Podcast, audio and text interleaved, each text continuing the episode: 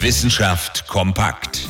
Dass die Sonne nicht nur für gute Laune sorgt, sondern auch Strom herstellen kann, das ist ja nichts Neues.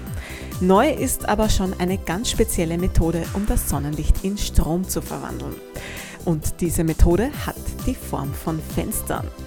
Forscherinnen und Forscher haben jetzt in Australien ein Fenster zu einer Solarzelle umgebaut.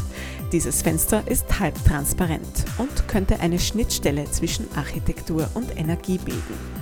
Damit ist das australische Forscherteam von der Monash University zwar nicht alleine, denn schon seit Jahren sucht die Wissenschaft nach einer Lösung, um klimafreundlich und flächendeckend Strom herzustellen. Aber bisher hat noch kein einziges dieser Solarfenster wirklich gut funktioniert. Das könnte sich jetzt ändern.